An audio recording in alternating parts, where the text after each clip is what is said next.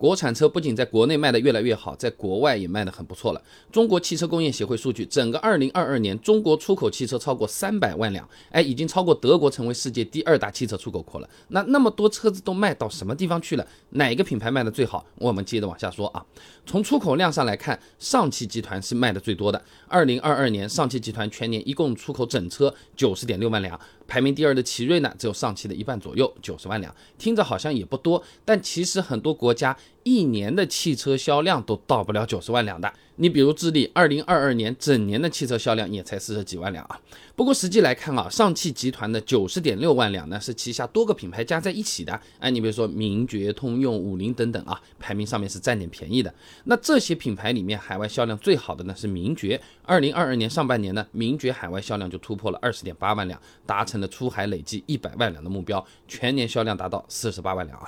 那之所以能够卖的这么好，主要还是因为名爵本身的海外它就是有一定的品牌基础的，哎，有的朋友可能知道啊，名爵的前身呢是英国老牌汽车公司罗孚汽车，本身呢在澳大利亚、新西兰、印度等英联邦国家，它就是有点知名度的。那说的话就大家还是认老牌子的，哎，打开市场也就更方便啊。上海社会科学院周顺硕士论文《网联化背景下中国汽车企业海外营销价值链重构研究》，以上汽集团海外市场营销为例面，他讲到啊，早在二零一七年，名爵的全球社交媒体粉丝量就超过七十万了，哎，在多个海外地区的消费者自然搜索量排名趋势当中啊，所有的国产出海品牌里面排第一啊。那讲完上汽，再来看看其他牌子。涨幅来看的话呢，奇瑞和吉利是增长最快的品牌。具体来看啊，这吉利二零二二年出口十九点八万辆，出口量虽然不是很大，但涨幅有百分之七十二点四啊，排名第一。奇瑞呢，总出口四十五点二万辆，涨幅百分之六十七点七，排名第二。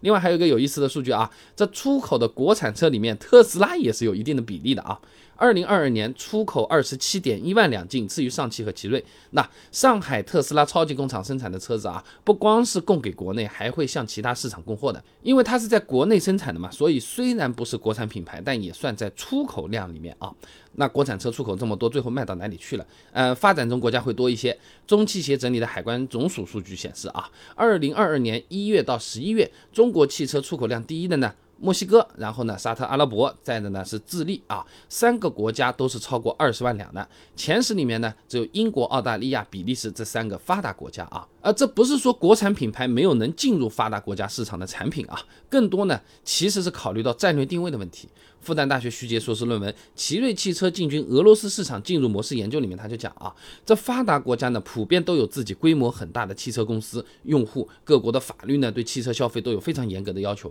因此进入发展中国家的市场呢那相对容易一点。哎，这就好比啊，我们读书成绩呢确实是不错了，哎，在普通班呢能排前面，但并不一定非要花大价钱进这个尖子班。哎，你要是进去学习进度反而跟不上，哎，你信心下降，搞了不好学习成绩还反而不行呢。而且呢。国产品牌本身的优势就在性价比上面，发展中国家也是比较吃得开的。你比如说啊，长城，二零二一年在澳大利亚上市的一款皮卡车，哎，相比当地市面上的其他比较欢迎的皮卡，大约要便宜个一万澳元左右，哎，这竞争力相当足的啊。老外其实兜里没什么钱的啊，一万不是个小数目。全球市场这么大，不同品牌的主要销售市场也是有区别的啊。上汽集团呢，在欧洲、澳大利亚、新西兰、墨西哥等等地区卖的比较好啊，还是拿名爵。光是在欧洲，二零二二年一到十一月累计销售呢是九万九千一百七十九台啊，全年肯定是超过十万辆没问题了。墨西哥也还可以。二零二二年上半年呢，已经成为墨西哥销量排名第七的汽车品牌了啊。